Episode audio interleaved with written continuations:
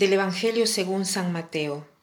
En aquel tiempo estaba Jesús hablando a la gente cuando su madre y sus hermanos se presentaron fuera, tratando de hablar con él. Uno se lo avisó. Oye, tu madre y tus hermanos están afuera y quieren hablar contigo. Pero él contestó al que le avisaba. ¿Quién es mi madre y quiénes son mis hermanos? Y señalando con la mano a los discípulos dijo, Estos son mi madre y mis hermanos. El que cumpla la voluntad de mi Padre del cielo, ese es mi hermano y mi hermana y mi madre.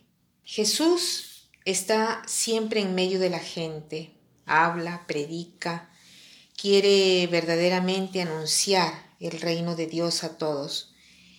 Y lo llaman y le dicen, mira que tu mamá y tus hermanos están afuera y te buscan, quieren hablar contigo. Todos querían hablar con él, ¿no? Se ve que Jesús hacía un gran efecto en las personas, era fascinante, eh, se sabía dejar entender muy bien. Pero Jesús dice una frase muy significativa que tenemos que tratar de entender ahora. Dice, ¿quién es mi madre? ¿Quiénes son mis hermanos? O sea, Jesús quiere hacer ver que todos podemos ser su madre, sus hermanos, cuando cumplimos la voluntad de Dios. En una familia siempre hay cosas en común.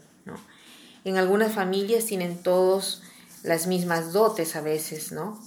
A nivel psicológico, eh, a veces a nivel artístico. Hay familias donde todos son músicos, ¿no? Ahora, nosotros tenemos un modo para reconocernos como parientes de Jesús, como hermanos, como hermanas, como madre. ¿Cuándo? Cuando cumplimos la voluntad del Padre. Si hay una cosa en la cual somos parecidos a Jesús es cuando tenemos la misma voluntad de Dios, porque Jesús se ha identificado siempre con la voluntad de Dios. Ha dicho, el Padre y yo somos una sola cosa. Cuando eh, se es que em, una, cosa es, una cosa es sola eh, con el otro, cuando se tiene la misma voluntad. Es la voluntad que nos une, que nos hace ser uno.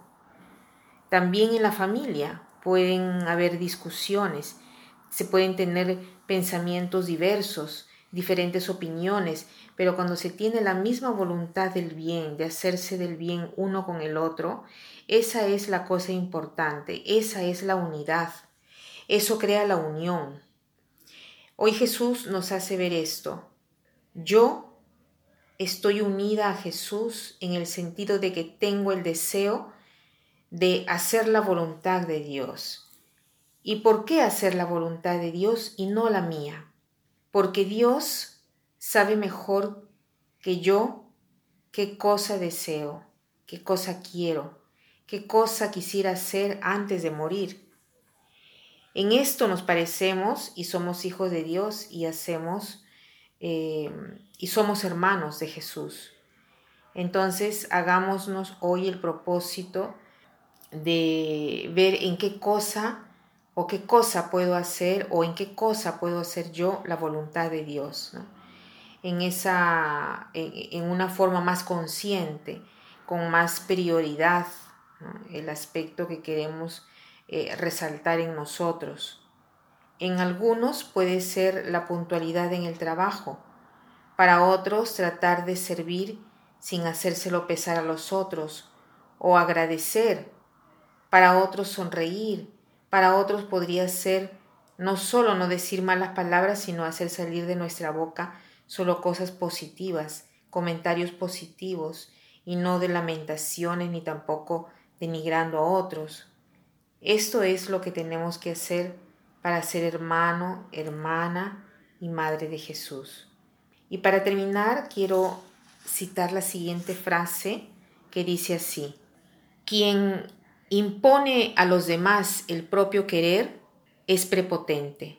Quien se impone en sí mismo el propio querer conforme al querer de Dios es fuerte. Que pasen un buen día.